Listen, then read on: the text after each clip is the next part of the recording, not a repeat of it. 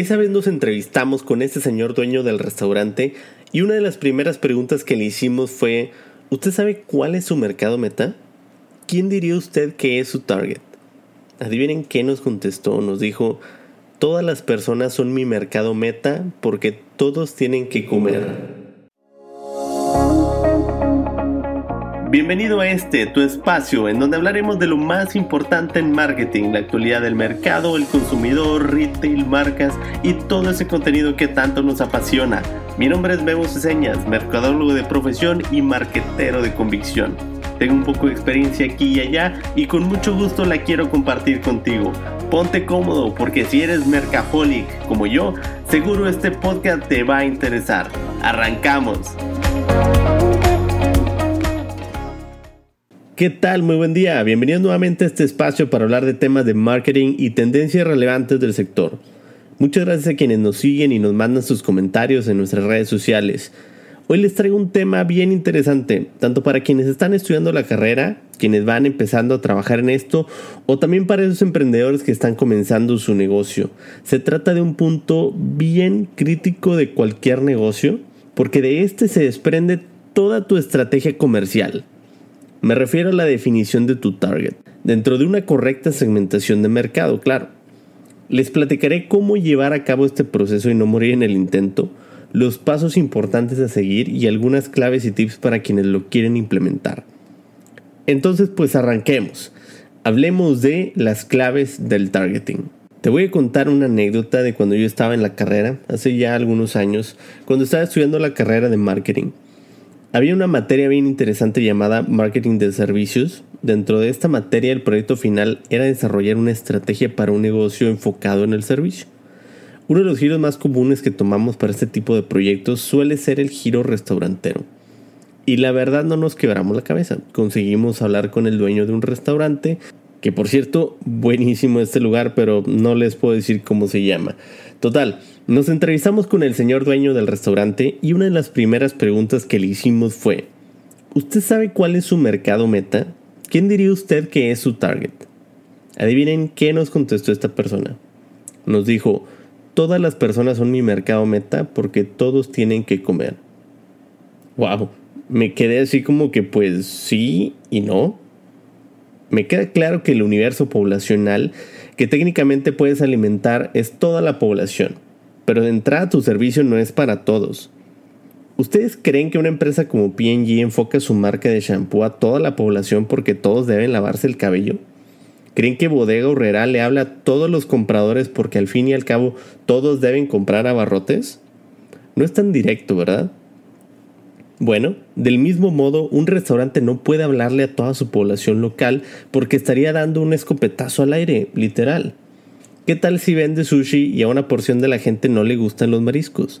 ¿Qué tal si vendes cortes de carne y hay una parte de la población que es vegetariana o que por salud no puede comer carne? ¿Sí me entiendes? Estás gastando recursos intentando llegar a un sector de la población que no será tu cliente. Perfecto. Ya nos quedó claro que es importante segmentar a la población para poder llegar a quien es realmente tu cliente. Ahora, ¿por dónde empezamos? Mira, te voy a decir así sencillito cuatro pasos para una correcta segmentación. Definición de tu producto, delimitación de los mercados, selección del segmento elegido y acción para ponernos a la obra. Vamos a comenzar desde el primer paso. El paso uno te comenté es definición. Define qué necesidad satisface tu producto o servicio, a dónde pertenece, concretamente qué estás cubriendo con este. Categorízalo y define correctamente qué cubre y qué no cubre tu producto. Por ejemplo, si tú vendes agua embotellada, perfecto, cubre la necesidad de hidratación. Tu agua tiene electrolitos, excelente, cubre la necesidad de una hidratación y energizante. ¿Sabes qué? Mi agua tiene electrolitos y además viene con una botella premium de vidrio. Muy bien, excelente cubre la necesidad de una hidratación, recuperación de energía y aparte te da estatus porque tienes una botella agradable a la vista, ¿no? ¿Sí me entiendes? Con eso estás tú categorizando tu producto. Si nos damos al ejemplo del restaurante, imagina que es un restaurante local con una sola sucursal ubicada en la zona sur de tu ciudad. Imagina que es de mariscos y manejas un menú infantil. Con toda esta información ya puedes estar categorizando qué necesidades está cubriendo este producto o servicio. Paso 2. Delimitación. Hay cuatro tipos de segmentación. La segmentación geográfica, la segmentación demográfica, la segmentación psicográfica y la segmentación por comportamiento. La primera, la segmentación geográfica es muy sencilla y aplica perfectamente para un restaurante local. Imagínate, como te había comentado, que tienes un restaurante en la zona sur de la ciudad. ¿Te conviene invertir campañas para atraer a la gente que vive del otro lado de la ciudad?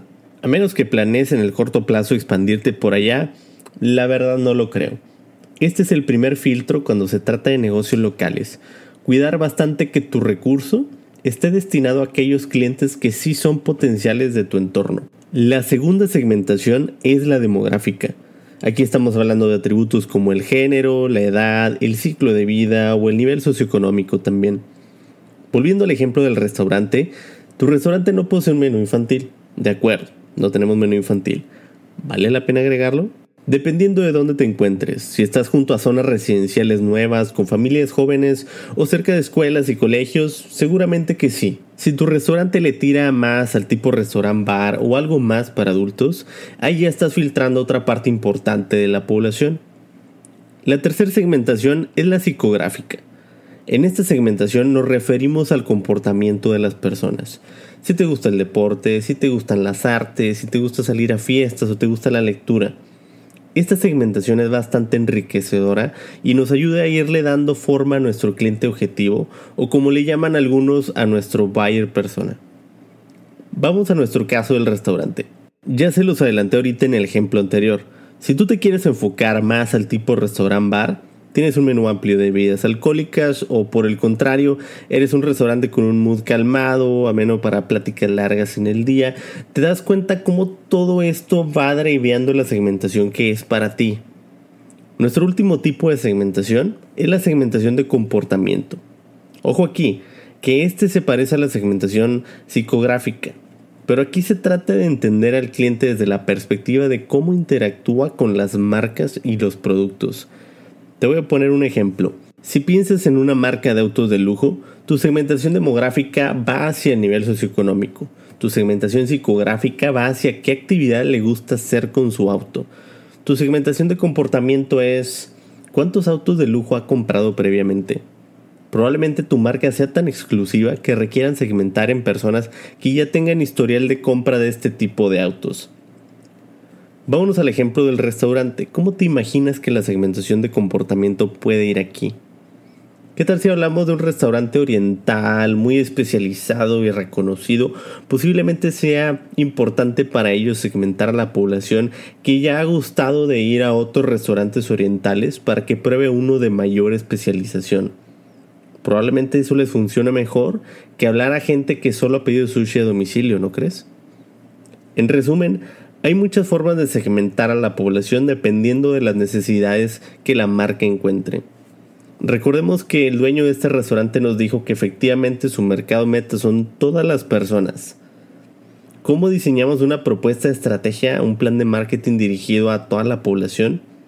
Como te dije, estaríamos dando escopetazos al aire, estaríamos gastando en mano el recurso del restaurante y terminaríamos, la verdad, que mal parados. El paso 3 es la selección del mercado objetivo.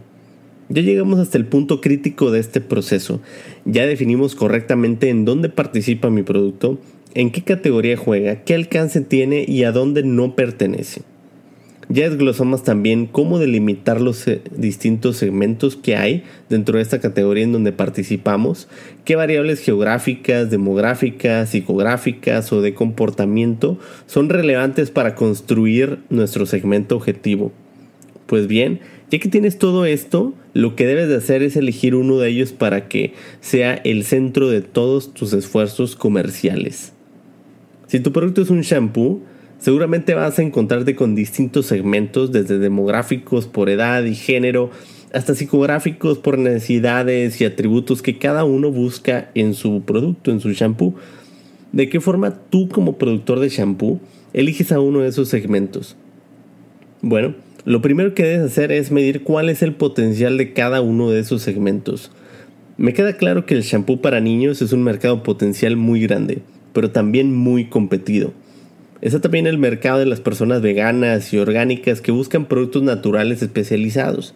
Un verdadero nicho de mercado.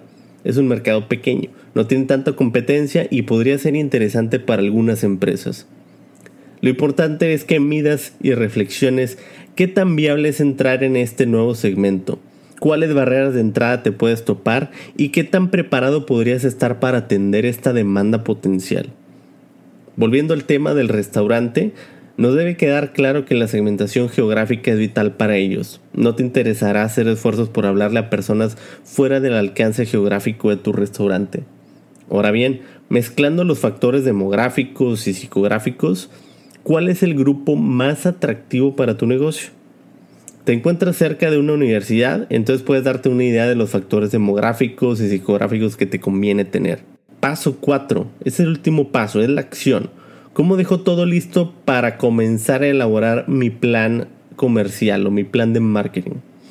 Ya estoy definiendo mi segmento. ¿Y ahora qué sigue? Lo que continúa es dejar todo listo, el entregable que necesitamos para comenzar a desarrollar estrategias. En este punto yo recomiendo que utilicemos algunas herramientas existentes. Una de ellas es el llamado mapa de empatía. Este modelo no lo vi en la carrera, este lo vi ya en la maestría y se me hizo la verdad muy interesante. El mapa de empatía es una herramienta desarrollada hace algunos años por una consultora llamada Explain y su objetivo es tener bien mapeado a nuestro cliente objetivo, dejando bien claro quién es, qué piensa, qué siente, qué dice, qué hace, qué escucha y qué ve. O sea, básicamente una radiografía completa de este shopper. Por supuesto, hay más herramientas además de este mapa de empatía y otros modelos para hacer este entregable. Esta es una recomendación que yo les doy. Lo más importante si eres un negocio es que dejes por escrito de forma bien clara el perfil completo de tu cliente. Este perfil completo de tu cliente te será una mina de oro a la hora de comenzar a diseñar tus estrategias comerciales. Una vez que completas todo este proceso, estás cubriendo una de las tres Cs clave del entendimiento de tu negocio y te lo voy a explicar. Cuando yo asesoro a algún amigo o conocido sobre negocio, siempre les comento que deben iniciar con las tres Cs. Compañía, cliente y competencia. ¿Quién soy yo? ¿Quién es mi cliente? ¿Y quién es mi competencia? Si no puedo definir correctamente estos tres pilares, el resto de mi plan de marketing no va a funcionar. La C que se relaciona con este tema que platicamos, como te comento, es la del cliente. ¿Cómo definimos a nuestro cliente? Bueno, todo ese apartado sirve para que conozcas perfectamente a tu cliente o esa C dentro de todo este plan estratégico. ¿Te gustaría saber cómo armar correctamente las dos restantes, la de compañía y la de competencia? En el siguiente capítulo vamos a desglosarlas y te hablaré de cómo generar una propuesta de valor efectiva para tus clientes que ya definiste. Así que no te despegues del programa y ponte atento a la siguiente misión. No olvides que si tienes alguna duda sobre la segmentación y tu mercado objetivo, puedes buscarme en Instagram o Facebook y con gusto lo platicamos. Esto es todo por hoy. Espero te haya gustado y sobre todo te pueda llevar algo nuevo el día de hoy. Te invito a que sigamos platicando del tema en mis redes sociales. Encuéntrame como Mercaholics Podcast en Facebook e Instagram. Si te gustó, no olvides compartirlo con tus amigos y colegas y nos escuchamos en la siguiente emisión.